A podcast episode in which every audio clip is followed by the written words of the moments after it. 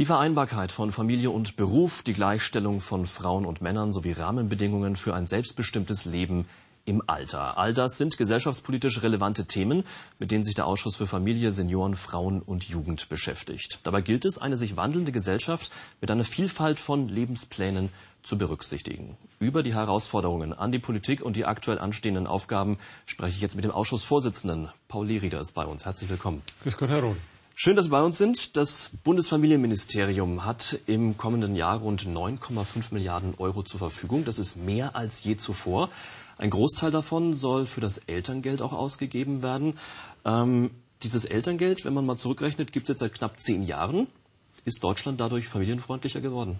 Ja, ich glaube schon, dass wir vieles erreicht haben durch das Elterngeld. Einerseits jetzt auch durch das neue Elterngeld Plus, aber auch durch den Kita-Ausbau.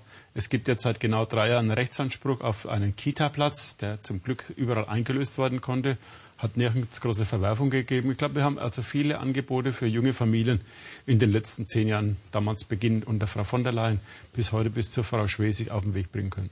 Jetzt gibt's, äh, bringen Kinder ja viel Verantwortung mit sich, allerdings nicht jeder wird dieser Verantwortung auch gerecht. Zum Beispiel, wenn es um Unterhaltszahlungen geht. Wenn diese Unterhaltszahlungen von einem Elternteil ausbleiben, dann springt der Staat ein. Das ist der sogenannte Unterhaltsvorschuss. Da plant die Regierung nun einige Veränderungen.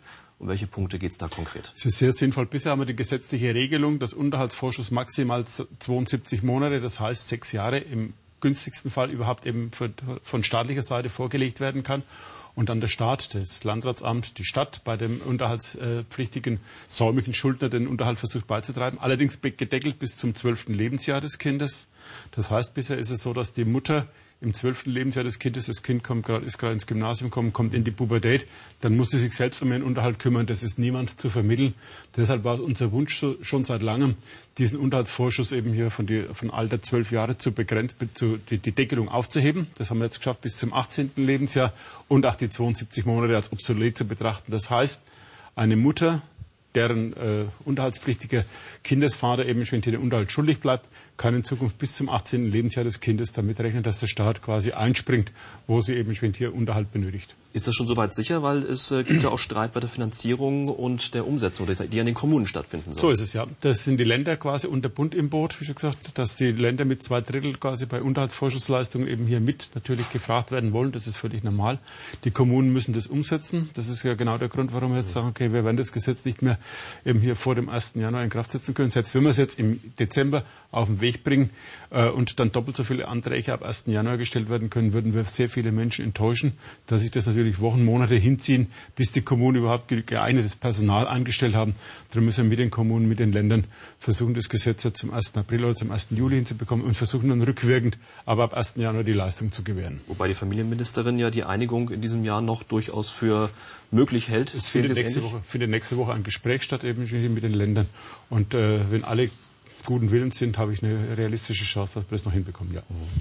Ein anderes Thema. Ähm, Anfang der Woche haben Sie sich im Ausschuss ja mit dem Kontergan-Stiftungsgesetz befasst. Das regelt die finanzielle Entschädigung von Bürgern, die in den 50er und 60er Jahren durch das Beruhigungsmedikament Kontergan ja schwer geschädigt wurden. Was genau soll jetzt in diesem Gesetz geändert werden?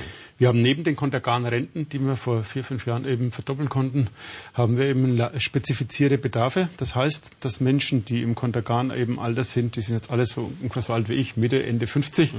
dass die natürlich im Alter durch den schnelleren körperlichen Verschleiß mehr Hilfen brauchen. Angefangen von elektrischen Jaloussieheber über ein Boxspringbett, über den äh, behindertengerechten Umbau eben hier ihres Fahrzeuges, dass sie da Mittel brauchen. Dafür hat man vor drei Jahren 30 Millionen jährlich in Aussicht gestellt. Wir haben aber tatsächlich nur 2,5 Millionen von bewilligten Anträgen pro Jahr in, etwa gehabt. Dann haben wir gesagt, jawohl, es ist, glaube ich, angebracht, diese Mittel zu pauschalieren. Das war Gegenstand der Sachverständigenanhörung am Montag.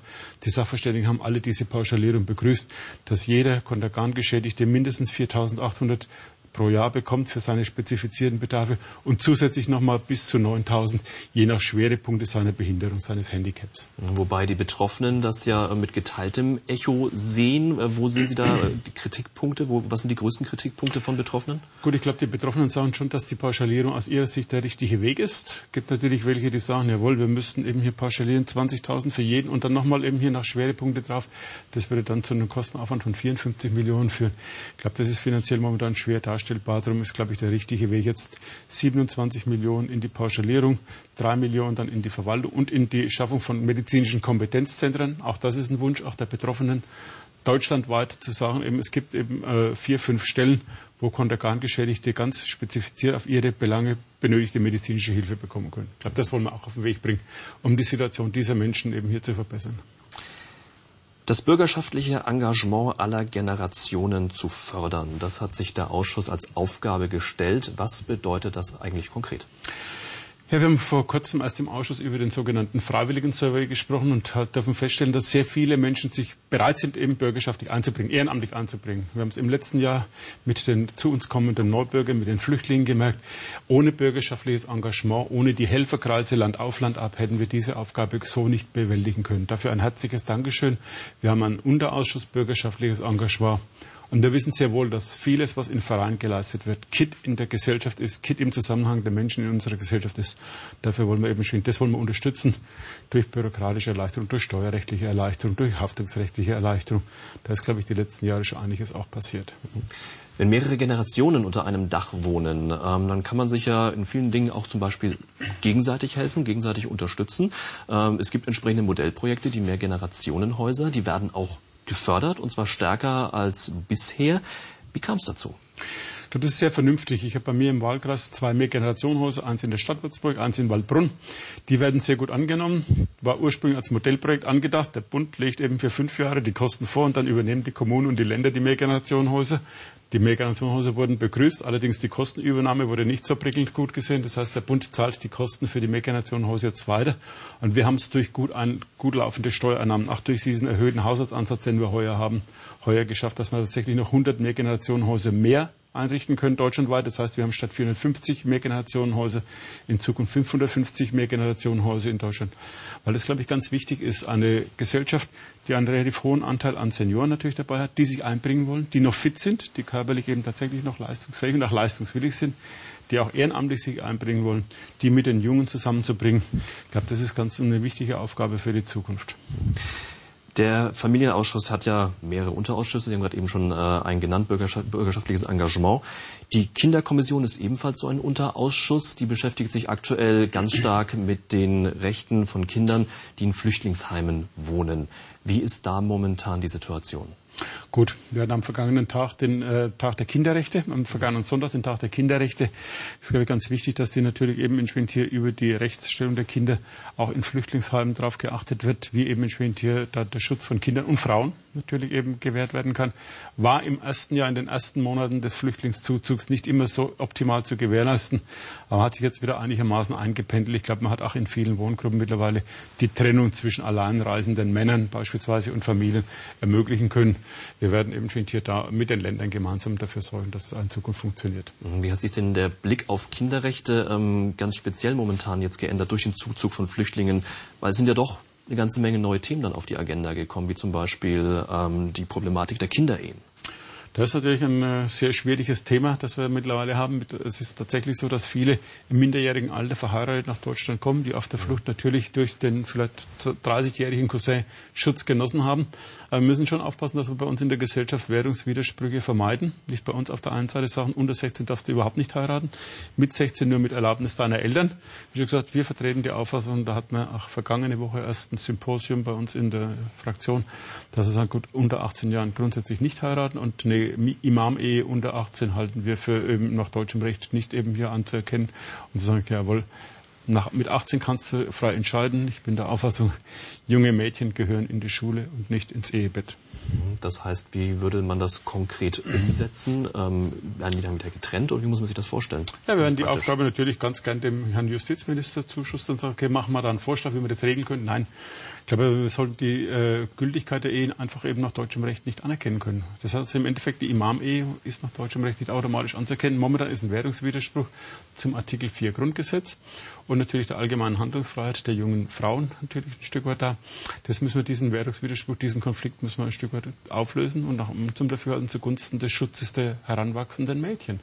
Die Mädchen sollen eben hier sich entwickeln können und sollen im Alter, wie gesagt, von 16 oder 18, am besten im Alter von 18 Jahren, dann tatsächlich entscheiden, mit wem sie zusammenleben wollen, wen sie heiraten wollen.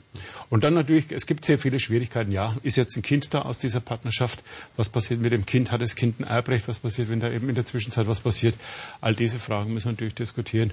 Aber ich bin der Auffassung, vorrangig muss der Schutz der jungen Mädchen sein. Eine kurze Frage noch zum Schluss. Sie haben sich äh, kürzlich auch für einen Kinderbeauftragten stark gemacht. Was erhoffen Sie davon? Wir diskutieren schon sehr lange darüber. Schaffen wir es, die Kinderrechte, den Fokus auf die Kinderrechte, die Wahrnehmbarkeit von Kinderrechten, so wie wir es derzeit haben, eben ausreichend darzustellen. Wir diskutieren das kontrovers in unserer Fraktion, auch in anderen Fraktionen zum Teil auch. Ich könnte mir vorstellen, so eine Art Beschwerdeonkel, so eine Art Kinderombudsmann, dass man jemand hat, wo man sich eben in Schwintier vertrauensvoll dran wenden können, auch da greift natürlich der föderale Aufbau der Bundesrepublik. Das heißt, wir können das nicht ohne Jugendämter, nicht ohne die Kommunen vor Ort, wir können das nicht ohne die Länder ein Stück weit machen. Aber wir sollten uns nicht hinter dem, äh, nur hinter der Kinderkommission verstecken. Ich glaube, es können wir gut vorstellen, dass in Logo oder in Kindernachrichten durchaus auf die Beschwerdemöglichkeit einer derartigen Person hingewiesen wird. Ich bin der Auffassung, man soll das personifizieren, ob die Kinderkommission als Gruppe im Deutschen Bundestag diese Eingabe, diese Beschwerdestelle erfüllen kann, weiß ich nicht. Wenn Sie, wenn Sie jetzt zum Beispiel jetzt gerade in der Vorweihnachtszeit sehen, mit welchen Wünschen, mit welchen Beschwerdebriefen oder, oder Wunschbriefen sich die Kinder an die Weihnachtspostämter in Himmelstadt oder eben in Himmelskron oder in Himmelstür, ja. Himmelstür, Himmelstür wenden und sagen, jawohl, hier ist jemand, an den kann ich meinen Wunsch richten. Ich will das und das Spielzeug, wie gesagt, in Zukunft können wir so etwas Ähnliches. Aber für Kinder, die vielleicht Gewalterfahrungen haben, die vielleicht irgendwo ein komisches Verhalten von einem Verwandten erfahren, erleben, dass man dann eben eine Eingangs-, eine Anlaufstelle hätte, aus meiner Sicht wäre es am logischsten als Unterabteilung im, im, Petitionsausschuss, dass man eine Beschwerdeeinrichtung für Kinder schafft und die dann natürlich dann die, nach, die, die beteiligten Behörden, das Jugendamt, vielleicht auch der Land, die, die Länder eben schwindet davon in Kenntnis setzen und sagt, schaut mal dahin, da ist irgendwas im Eigen. Ich glaube, das sollte man vielleicht nochmal wohlwollend überprüfen, aber da gibt es unterschiedliche Positionen dazu. Das ist meine Position nicht, ich glaube momentan noch nicht mehrheitsfähig.